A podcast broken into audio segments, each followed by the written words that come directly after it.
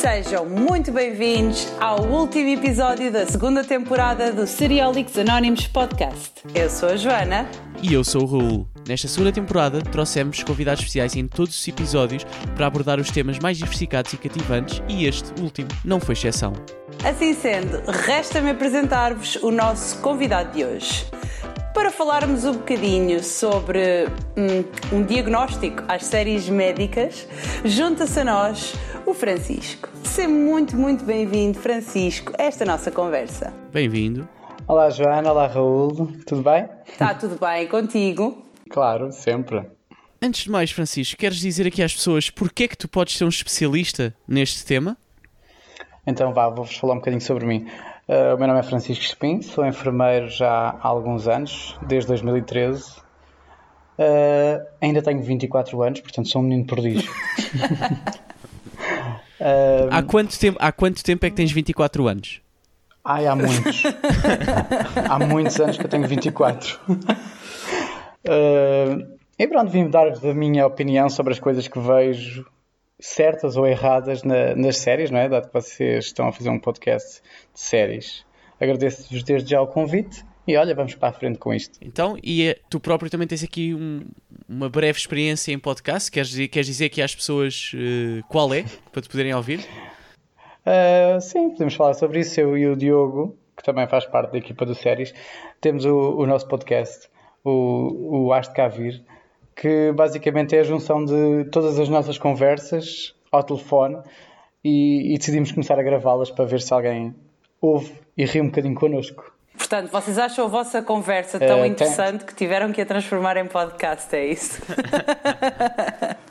é porque simplesmente partíamos a rir a cada minuto que falávamos e então decidimos, então se gravássemos isto? Vamos ver se alguém acha tanta piada como nós.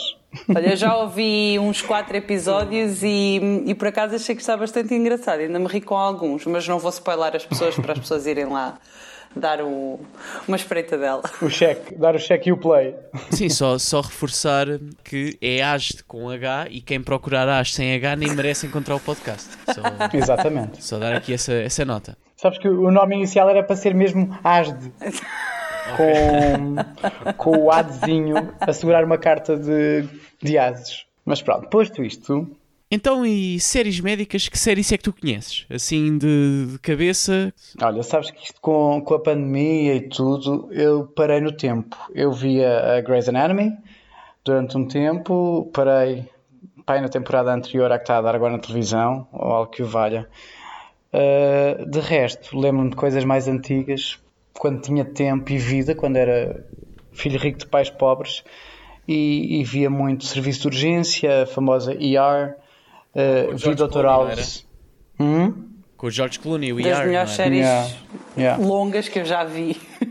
Yeah. Uh, atrás, atrás dela, atrás dessa série, só mesmo uh, Anatomia de Grey que está a chegar ao, ao mesmo patamar de tempo em televisão de séries médicas. Bom, é assim, agora eu e Raul temos que conversar uma coisa, porque é a primeira vez que temos alguém no nosso podcast que, bem, não é a primeira vez, mas é a primeira vez a falar sobre o assunto, que temos alguém no nosso podcast que de facto uh, conhece Anatomia de Grey, porque um, há toda uma, uma vibe que nenhum de nós vê a série, gosta da série. Não, isso é, isso é mentira.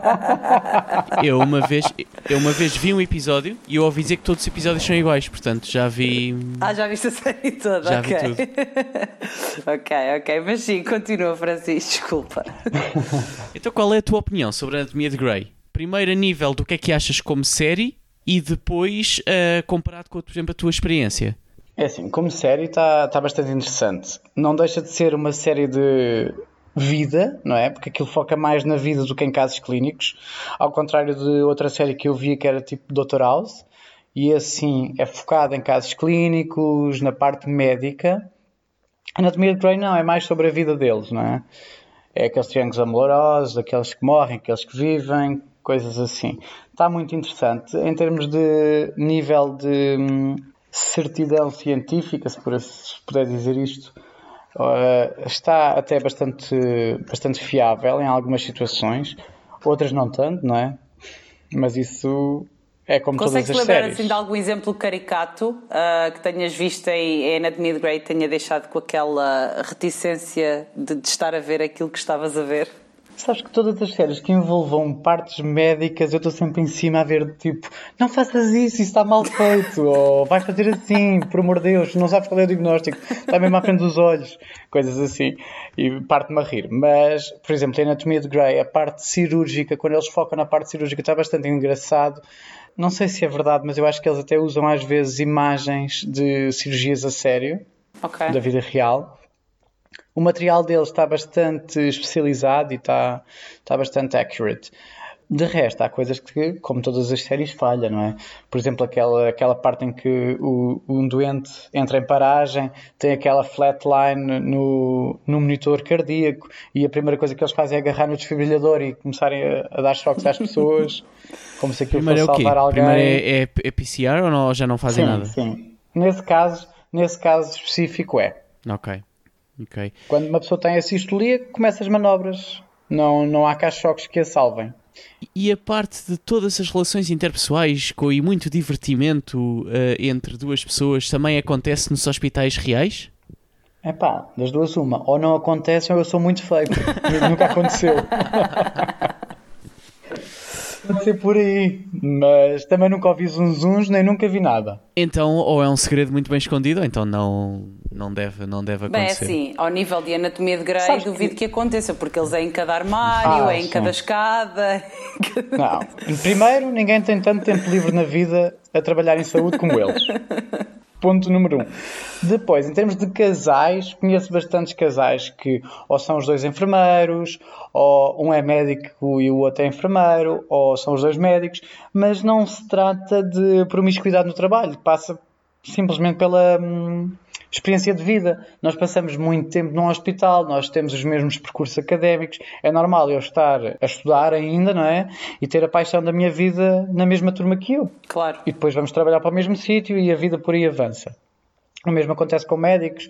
Muitos dos médicos que, com quem eu trabalho são casados com médicas que operam no outro lado qualquer ou que são de outra especialidade, mas que se conheceram ainda no tempo de faculdade. Portanto, acho que a parte interpessoal é, é, é verdade. É verdade, mas tem a ver com isto mesmo, não é? Tal como um, um arquiteto, se calhar arranja uma arquiteta. Sim, não, não era aquele lado mais, menos promíscuo. eh, Não, não há promiscuidade. Eh, e mais pelo lado natural do destino, de estar- passam tanto tempo naquele, naquele contexto que é normal também conhecerem mais pessoas daquele, daquele contexto. Mas olha, dou-te uma curiosidade que não é nada interessante para quem nos estiver a ouvir, mas que o único casal de médicos que eu conheço conheceram-se e começaram a namorar antes sequer do secundário, portanto, antes sequer de pensarem que queriam exatamente medicina. Espero que eles não acabem até ao tempo de ir para o ar, portanto. Ahm, então, e agora mudando um bocadinho o foco para House, porque House, tipicamente, para quem não gosta de de Grey, House é tida como aquela série que é, ah, ok, mas isto é que é uma série de médicos a sério, eu sou fã de House, mas será que é assim tão cientificamente correta? Sabes que eh, House é o. Tens que ter o cenário perfeito para acontecer um episódio de House. E eles, quando te dizem que House era o, o último recurso da pessoa, não é? Era o último diagnóstico, eh, é verdade. Eu li um livro mesmo sobre a série, sobre o conteúdo científico e, e a veracidade de- dos casos que lá apareciam, e quase todos os casos que apareceram em House são possíveis de acontecer. Ok. Isto, juntamente com o explicarem logo na série que ele é médico especializado em diagnósticos diferenciais quando ninguém consegue chegar à resposta, torna-se numa série fantástica e super interessante, porque todos os casos que aparecem lá podem acontecer efetivamente. Ok, Os astros têm que se a alinhar parte- todos, mas A parte menos realista é, é nenhum hospital quer ter um médico que se comporte como ele se comporta com aquele nível de poder, é? mas, mas ou Sim. seja, medicamente falando, aquilo era tudo, tudo possível. Sim, sim. Cli- Clinicamente aquilo tudo era possível, segundo o livro que eu li. Será que tudo? Uh, tenho os situação. os astros alinhavam-se todos e aquilo corria perfeitamente bem. Mas eu acho que, pronto, não é? Trazendo aquilo para a vida real, acho que as pessoas morriam. Estatisticamente, qual é a probabilidade de, em mais de 160 episódios, a doença lupus ser referida tanta vez e nunca ter havido realmente um, doença- uma- um doente com lupus? Tu já viste algum doente isso- com lupus? Eu acho que isso foi uma piada que eles arranjaram e ele tentou fazer a ficção à volta disso também, quase como um chavão na, na série. Mas não, nunca tive nenhum doente com lupus. Eu também trabalho em bloco operatório e antes disso trabalhava em internamento no mesmo hospital, em internamento de cirurgia, portanto os meus casos são eletivos. As pessoas vão lá, querem ser operadas e são. Só há aquele problema específico. Ok. Então... Portanto, este tipo de, de urgências não, não, não tinhas tanto contacto? Não, não, não, não. O único contacto que eu tive com o serviço de urgência foi mesmo em estágio. Ok. Tu tens escolha e nisso aí... ou foi, foi uh, coincidência ao longo da carreira? Ah, foi, foi surgindo, as oportunidades foram surgindo. Eu acabei o curso quando em Viseu, não é? Tirei o curso na, na Escola Superior de Saúde de Viseu. Vim, vim para Lisboa, para aqui, para, para Torres Vedras, e arranjei trabalho numa unidade de cuidados continuados. Depois apareceu a oportunidade de ir para, para o hospital onde estou agora, um hospital privado, para o internamento, e eu simplesmente fui. Ao fim de quatro anos, convidaram-me para ir eh, para o bloco, e olha, estou lá. Até agora. Já faz quase 4 anos também. E isto tudo apenas com 24 anos, não é? Isto tudo. É, eu sou um pequeno prodígio, lá está. Pequeno porque tenho 1,70m, prodígio, pronto. Era o que a minha mãe me dizia quando eu era bebê. Olha, e antes de, de abandonarmos House, uh, e aqui para voltarmos um bocadinho ao tópico, tu que conheces o mundo uh, médico, um, nos tais 160 episódios, Quantas vezes é que o Dr. House teria sido acusado de negligência médica?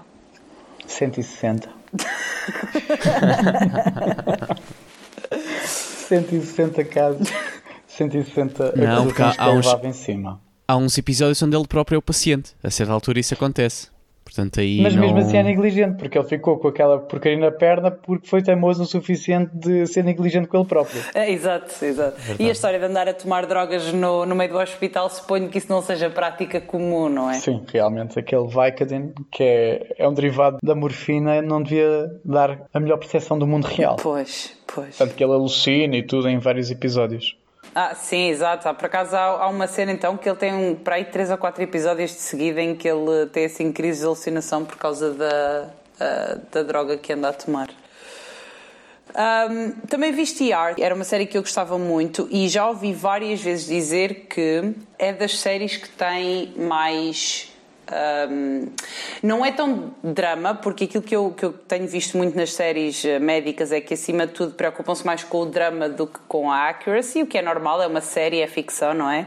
Mas que é, é precisamente o contrário, é aquela série que é, é mais fiel à medicina. Tu concordas com isso? Oh, sabes que eu vi isso há muitos anos, eu tenho 24, pois eu acredito. portanto, imagina, já foi, já foi para aí há uns 30. Exato, acredito. já foi para aí há uns 30 anos atrás. Mas daquilo que me lembro, sim, aquilo era muito focado em casos que apareciam mesmo no serviço de urgência. No dia a dia, normal. Uh, a série, é, exato. A série que eu me lembro mais perto disso e mais recente era mesmo a Code Black, ah, que era uma série agora recente que focava-se mesmo na história de um hospital dos Estados Unidos com um serviço de urgência. E o serviço de urgência entrava em código preto, não é? em code black, quando os recursos eram inferiores à, à necessidade. E aquele hospital tinha essa particularidade que quase todas as noites entrava em code black. Portanto, era a guerra deles a receberem milhões de casos, não é? A tentar dar resposta com os recursos que tinham e pronto, é, é, a trama toda dos casos que apareciam, eles a tentarem resolvê-los e a dar vazão a todos os clientes que apareciam lá, não é? E por exemplo, uma das coisas que é mais comum nestas séries médicas, aliás, o próprio termo também remete um bocadinho para isso, é que se foca bastante nos médicos. E normalmente, eh, e lá está a referir que tanto eu como a Joana não somos, se calhar, especialistas a nível de, de, ter visto muitas séries médicas, mas normalmente não há um grande ênfase nos enfermeiros. Por exemplo, House, acho que foi a única que eu vi completa, uh, não há nenhuma enfermeira ou enfermeiro que seja uh, uma personagem recorrente ou com o seu grau de importância. Tu sentes que isto é uma realidade comum?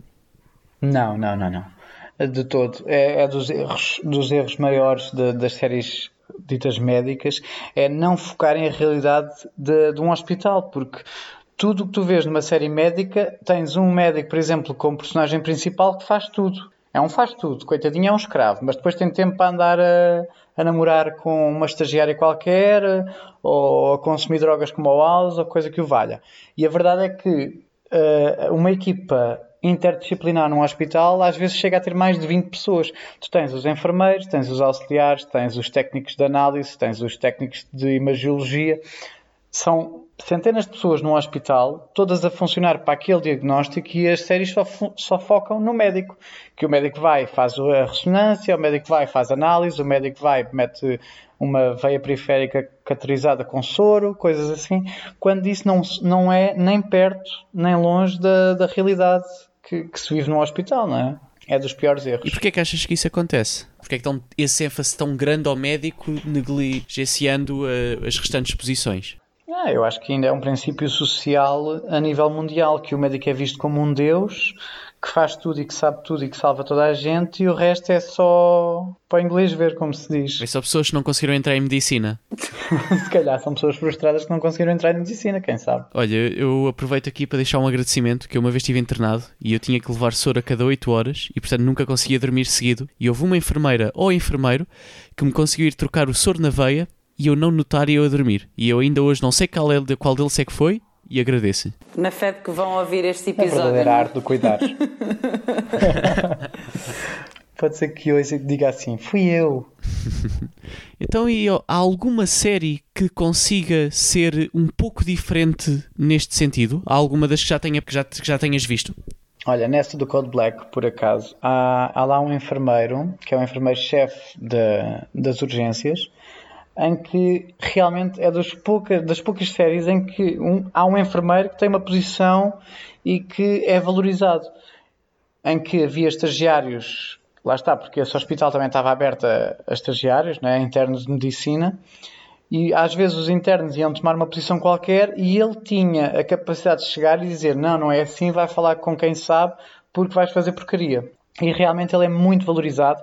E uh, até me lembro de um, de um pormenor interessante em que uh, a médica que era uh, chefe, é? a líder do serviço de urgência, eles tratavam-na carinhosamente por Papa e, e o enfermeiro-chefe, que era um enfermeiro, eles tratavam por Mama. Portanto, aí mostrou um bocadinho a posição também da parte da enfermagem num serviço de urgência e a necessidade deles. Claro. Sim, porque de facto não é uma coisa muito comum ver-se. Um, Será, não sei se isto se é accurate ou não, mas normalmente, e, e pelo aquilo que eu, que eu já me percebi algumas vezes, de alguns vídeos que fui vendo, é, é comum ver-se uh, na consultoria dessas séries, não é? Por cada uma dessas séries que seja baseada em factos verídicos, que tem sempre um consultor da área. No caso de, dos médicos, normalmente, ou é alguém que, que está na parte da investigação, ou é mesmo médico. É muito raro que eu me tenha percebido em leituras que o consultor da, daquela produção seja um enfermeiro. Achas que isso provavelmente terá, terá a sua influência ou, ou é mesmo escolha de, vá, do, para o drama e para a ficção e para a série em si? Ah, eu acho que é mesmo para ter um bocadinho mais conteúdo factual da parte da perspectiva médica, sabes? Se fizessem uma série sobre enfermeiros, iriam contratar um enfermeiro para ser consultor. E aí iria ser uma perspectiva completamente diferente. Já, já fizeram uma série para enfermeiros, chama-se Nurses, mas ouvi dizer que era uma uh, porcaria grande e que estava mal feita e representava mal os enfermeiros. Pronto, se calhar arranjaram um médico para fazer de consultor. De consultor. é possível, é possível. E em Anatomia de Grey não há uh, enfermeiro, enfermeiros ou enfermeiras com relevância? Que eu me lembro assim agora, não. É que eu, na minha investigação para este episódio, tinha encontrado aqui um facto que há um livro baseado na série da, Anatomia de Grey, é mesmo, tem lá os direitos da, da, da série, que é Notes from the Nurse Station, no bar que fica em frente ao, ao hospital. E portanto era uh, uh, discursos de, de uma enfermeira sobre aquilo que se ia passando em formato de livro. E eu presumi que havendo aqui um livro com base nisso que, que se calhar até haveria enfermeiros com mais, uh, com mais importância. Mas se calhar foi só mesmo aqui para o livro e não, e não acontece tanto na série. Olha, Olha agora estou a pensar agora estava, enquanto estavas a falar estava a pensar na, na Grey's Anatomy e a ver se me lembrava de algum enfermeiro de destaque. A única mesmo que, que tem algum destaque e mesmo assim não tem, não tem quase falas, quase não, quase não interage, simplesmente a vemos, é, é a Buki, que é a enfermeira que está hum, com eles no bloco. que é okay. o que se chama a enfermeira instrumentista, que está, está com eles em cirurgia. E acho que é a mesma enfermeira há não sei quantas temporadas, nem sei se não está desde o princípio. E acho que é a única que realmente dão destaque. Destaque, pronto, dentro da, da medida, não é? Porque ela não tem falas, simplesmente está lá e sabe-se que ela lá está. E depois também uh, encontrei que The Good Doctor usava enfermeiros reais como uh, figurantes no, no, set, ou seja, todos os enfermeiros que, que na série passam ali a, a, andar, qualquer coisa, são mesmo enfermeiros reais uh, e portanto sabem minimamente o que mexer, como atuar e, e assim. Uhum. É uma perspectiva, é uma perspectiva não, não, sei se conheces Good Doctor ou não, Francisco. Não sei se já viste. Uh, The Good Doctor é aquele que é aquele médico autista, não é? Sim, sim, sim, exatamente. Eu já, já vi um episódio ou dois. Tens que ver o resto. Mas depois tens que ver o resto. A falta de tempo. Eu percebo, mas tens que arranjar um bocadinho para ver o resto, porque. Não, eu só estou a dizer, eu gosto muito, sou, sou muito fã de, de The Good Doctor e costumo acompanhar. E, e pelo que eu já percebi, dentro de pronto, aquilo está uh, dentro do, do, do, possível para uma série de ficção, está minimamente accurate, representa muito bem as dificuldades da pessoa autista numa posição destas, não é? Como cirurgião. E, e para além disso, para mim, fizeram das melhores abordagens que todas as séries já fizeram à pandemia. Basta, se quiseres só ver o episódio que eles dedicaram ao, ao coronavírus, à Covid-19, uh, são dois episódios desta última temporada e, e estão, estão geniais, geniais mesmo. Um, portanto, okay. se quiseres ver por aí. Eu, como acho que não vou ver, que ainda não comecei, se calhar depois em off tô, tenho curiosidade para saber o que é que acontece, porque não, não vamos dizer aqui para não, para não ver spoiler. Não, não, assim, não, não, não é nada de spoiler, uh, é, é só uma representação da realidade, até porque eles fizeram uma coisa que eu gosto muito, e isto não é spoiler, atenção, não estou a estragar a plot, que é não se focaram uh, na Covid-19 para a temporada. Fizeram dois episódios dedicados a isso e no final o Freddie Highmore uh, faz uma comunicação assim à malta, pronto, uh, dizer que fizeram aquilo para representar, mas que vão continuar a série tal e qual como a tinham planeado. Um, e essa abordagem está, está muito gira. Portanto, tens que ver, Francisco. Fica aqui o desafio para dares uma espreita dela, nem que seja esses dois episódios, e depois nos dizeres o que é que achaste. Ou então, uhum. para fazermos a parte 1 do episódio aqui, vais ver a série, depois voltamos e continuamos depois de teres visto. E continuamos. Acho que sim, acho que é o ideal, portanto continuamos daqui a não sei quantos dias, porque o Francisco agora não vai ter tempo para ver o episódio. pois, exatamente. Então agora vou desafiar com mais um tema relacionado com os enfermeiros e com a sua representatividade na televisão, mas agora um bocadinho ao contrário, que é quando são representados, existe muito aquela personagem do anjo da morte ser uma enfermeira, até tipicamente. Assim, uh, aqueles enfermeiros que ganham algum prazer em terminar a vida a pessoas que estão em sofrimento e com isso acham que estão a, a, a ser benéficos para, para, aquela, para aquela pessoa. E é se calhar, ou, ou, foi durante muito tempo, uma das representações onde mais importância havia nos enfermeiros, seja em séries policiais, seja em filmes de, de, de terror, ou não, ou não só terror, ou assim, era das representações que mais havia. O que é que tu achas sobre, sobre isto? Os médicos serem tão representados de, for, de formas tão variadas e os enfermeiros terem um bocadinho aqui esta, este papel ingrato? Pronto, frustrados que, que não conseguiram ser médicos. Vai-te dar ao mesmo. Fora, fora de brincadeiras, fora de brincadeiras, pode ser uma maneira que quem, quem produziu a série ou, ou o filme usa para fazer a sátira, porque a verdade é que os médicos são vistos sempre como aqueles que salvam as vidas e os enfermeiros são postos de parte quando um, um enfermeiro passa 24 horas por dia num, com um doente que está internado. Não é? Nós somos os únicos quase que passamos o tempo todo com o doente. Nós é que estamos lá para tudo. É? Mesmo essa imagem do anjo da morte, às vezes não é, não é hum, o anjo da morte. É simplesmente a pessoa que mais tempo passa com o doente, que percebe que aquilo vai acontecer e que está lá para que alguém não morra sozinho. E falo da minha experiência profissional. Eu já tive pessoas que acabaram por falecer no meu turno comigo ao lado. Simplesmente porque estavam no estado agónico, fim de vida, uh, eram três da manhã e uma pessoa percebe que, que essa situação está para breve chega só ao pé da pessoa, dá-lhe a mão, fala com ela, diz-lhe que está tudo bem e a pessoa acaba por eh, realmente falecer. É, acho que é uma experiência que, os enfermeiros, principalmente os enfermeiros, têm muito é esse contacto direto com a morte. Porque tudo o que tu vês de séries médicas, por exemplo, um doente morre numa situação aguda, não é? é porque entrou com uma bala no peito, é porque foi atropelado, numa situação de urgência, e depois nunca há a expressão do que é, que é o cuidar de um doente que está há três meses internado num hospital numa situação de fim de vida, em que nós é que lá estamos 24 horas por dia com ele. E torna-se mais fácil ao longo do tempo? Não tu simplesmente ganhas, se calhar, maturidade ou, ou e sabes lidar melhor com isso. É, tu ganhas inteligência emocional e crias barreiras para, para não te afetar. Mas eu ainda hoje me lembro da primeira pessoa que vi morrer. É? E tu sentes neste momento, isto agora está, está aqui, teve aqui uma, uma curva bastante, bastante mais profunda e séria, mas acho que também é algo que é muito interessante porque não havendo essa representatividade, não é uma coisa que consigas ver tanto na, nas séries, tu sentes neste momento já tens essas, essas defesas? Já não é tão fácil deixar-te ir abaixo ou afetar com, com, com uma morte, ah, que faz parte do de trabalho? De todo, de todo. Sabes que eu, quando estava em cuidados continuados, havia muitas pessoas lá que estavam mesmo em situação de fim de vida. Portanto, tu aprende, aprendes a criar medidas de coping para te afastar o suficiente, porque sabes que a pessoa que está naquela cama não te é nada, emocionalmente não estás ligado a ela, sofres com a perda porque é uma pessoa, é uma vida humana que se perde, mas tens que saber distanciar o que é, que é o teu sentimento de, como pessoa e os teus sentimentos como profissional. Ok, tu estás lá, dás o teu apoio, estás ali para a pessoa, mas tens que saber distanciar um bocadinho. Até porque se eu trouxesse para casa todos os problemas que vejo de todos os doentes que me aparecem à frente, é? Quem já estava doente era Tens eu. Tens ter a tua sanidade mental uh, em check. É, tu acabas sempre por arranjar essas medidas de coping.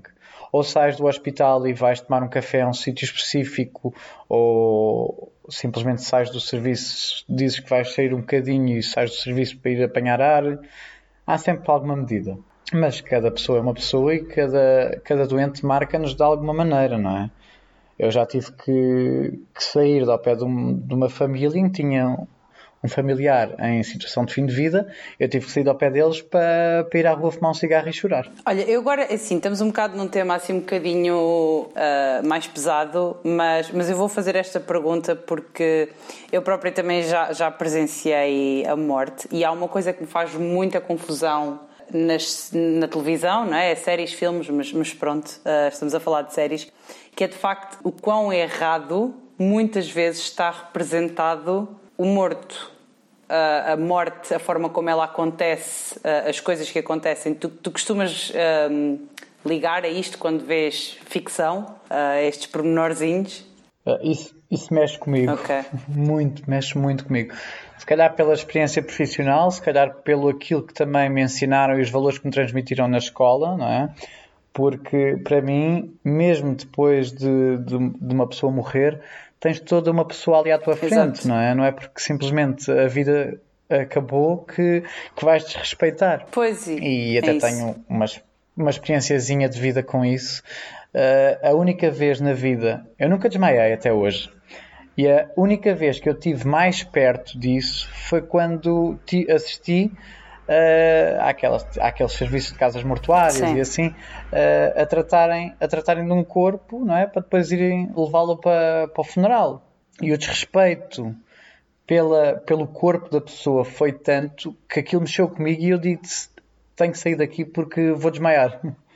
E foi uma, uma, uma experiência um bocado chocante na altura. Claro. Infelizmente é muitas vezes assim que é representado na televisão também, não é? Uh, acabamos por ver é. uh, mais isso do que propriamente, enfim, representações mais, mais positivas, é. não é? A pessoa morre, é quase, morre, mete-se num saco, fecha-se o saco e está a andar. É essa a imagem que se passa muitas vezes nas séries. Quando é de longe aquilo que acontece claro. na verdade. E mais uma vez, lá está, não se, não se retrata uh, o enfermeiro nessa situação, porque somos nós que depois disso vamos prestar os cuidados, sempre, sempre num, num tom de respeito. O ambiente fica pesado, claro. porque não é? tens ali uma pessoa que acabou por morrer, mas o respeito nunca se perde. Ainda na escola a gente dá isso em aula mesmo, dos cuidados que se tem que prestar. Tirar tudo o que não for da pessoa, aqueles, eh, por exemplo, tubos endotraqueais, se a pessoa teve ventilada, uh, catéteres nossos periféricos, fazes um penso. Se a pessoa tivesse feridas, fazes pensos. Uh, dás um, um banho, literalmente, à pessoa, sabendo nós que, pronto, acabou a vida, tá, a pessoa morreu, mas é, é, é mesmo aquela questão de quando se faz um juramento em enfermagem, nós não fazemos só no apoio à vida, nós fazemos no apoio à vida, na morte e depois dela. Claro. Portanto, é uma missão que encaramos sempre de coração. Quem foi para a enfermagem por gosto e por amor à profissão, acho que leva sempre esse peso da responsabilidade no, no peito, saber que, ok, a pessoa morreu, mas eu ainda lhe devo alguma coisa. Sim. Ok, isso faz, faz sentido e realmente é muito diferente daquilo que eu, que eu sabia. Até porque eu até achava que das séries que melhor retratavam a morte e aquilo que acontece depois eram séries como o True Calling e o Ghost Whisper. É para onde depois, tipo, o próprio cadáver ajudava a, a, a, perceber o, pronto, o que é que tinha acontecido. E... Olha, eu vou, vou pegar na rampa de lançamento do Raul. Acho, acho que era importante nós passarmos por este ponto, mas, mas também para aliviarmos um bocadinho o tema, uh, não sabemos o quão sensível este tipo de tópicos pode ser ou não para as pessoas que nos estão a ouvir. E agora vou-te fazer uma pergunta que é o total oposto, isto vai ser muito engraçado. Há pouco tempo vimos que saiu um, um, um. Isto não tem propriamente a ver com séries, mas também serve um artigo sobre pessoas, nas, neste caso uma novela, a tentar asfixiar pessoas ventiladas. Opa, isso é hilário. Isso é a melhor coisa do mundo. Explica porque é que isso está errado. Explica tudo. Explica. É que não basta querer matar a pessoa, ainda é burro Explica, o suficiente. Vai, põe tudo em pratos limpos. Porque é que tentar asfixiar pessoas que estão ventiladas com uma almofada não funciona? Pronto, basicamente, se uma pessoa está ventilada, tem um tubo, não é? Que vai desde do, do externo, do exterior, não é? Até aos pulmões, literalmente passa pela traqueia e fica alojado ali com um balão e fica ali alojado. Portanto, o ar que entra e sai dos pulmões entra e sai diretamente do ventilador. Portanto, pelo nariz não sai ar, pela boca não sai ar. O, qual é a lógica de pôr uma almofada à frente da cabeça da pessoa e tentarem ali, tipo, morre uma vez? Bastava desligarem a ficha do ventilador que a pessoa morria na mesma. Mas é era, era, menos dramático. Sim, é só, só desligar Era menos dramático. menos dramático, mas olha que, agora passando para, para a questão dos filmes, no Final Destination, a própria morte é inteligente o suficiente para cortar a eletricidade do quarto onde o ventilador estava ligado para matar aquela pessoa. E ele acaba por morrer Sim. sem ar. E andamos nós aqui a meter almofadas uh, na cabeça. Para já é assim: vais para um hospital tentar matar alguém, não é? Porque isso é qualquer coisa de incrível. Uh, e depois, quando tentas matar Sim. alguém, ainda fazes tudo mal. Basicamente é isso. É, é, que, é que é mesmo isso: é que ir a um hospital matar alguém só se fores ninja, para ninguém ver. Porque acharem que entram no hospital sem ninguém as ver, não há câmaras, não há nada. Ah, essa é outra, porque isso costuma ser muito comum, especialmente, não tanto, eu não diria tanto nas séries médicas, é, é raro, é assim um episódio pontual, mas isso costuma-se ver muito naquelas séries com uh, policiais e com mistério, é que do nada uh, as pessoas são sempre ameaçadas quando estão na cama do hospital. Nunca ninguém consegue encontrar os agentes ou quem quer que seja que vai à cama do hospital tentar ameaçar a malta. Lá está, porque não retrata os enfermeiros, porque senão o corredor havia de estar cheio de enfermeiros a correr de um lado para o outro. E alguém iria perguntar o que é que aquela pessoa está ali a fazer. Porque não é hora de visitas e tem que ir embora. Uma coisa tão básica. E já agora, Joana, na novela a pessoa morreu com, com a almofada? Olha, não sei. Não eu confesso não que sei. eu não vejo a novela, eu só vi o artigo e achei, achei que tinha que trazer porque de facto, de facto é, é, é especial. Quer dizer, acho, acho que cada vez menos as pessoas gostam de ser enganadas nesse sentido, digamos, e, e de facto tentar asfixiar alguém por orifícios de onde não está a sair uh, a respiração naquele momento não vai funcionar. Mas, uh, mas sim, Acho... achei que era giro para trazer e para falarmos disso, mas eu não vejo a novela. Ah, e como isso tens montes de coisas, não é? Tens montes de situações, principalmente em novelas, que, ok, contratem um médico ou um enfermeiro para vos dar consultoria porque estão a fazer tudo errado. até catéteres, às vezes, vezes catéteres postos ao contrário, no sentido errado, não sabem bem o que é que é o soro, o que é que não é, se aquilo é para pôr oxigênio, se é para pôr ar, ficam um bocado perdidos. Então, se algum realizador nos estiver a ouvir, tu estás disponível para, ser, para fazer, cons Ah, para fazer estou. consultoria? Posso fazer consultoria, à vontade. Para séries que estejam ligadas à, à cirurgia e aos cuidados de internamento. A ver? Se precisarem de ajuda, eu estou cá. Eu, acho, eu acho que já dava uma série. Eu acho que já dava uma Não série. vão, yeah.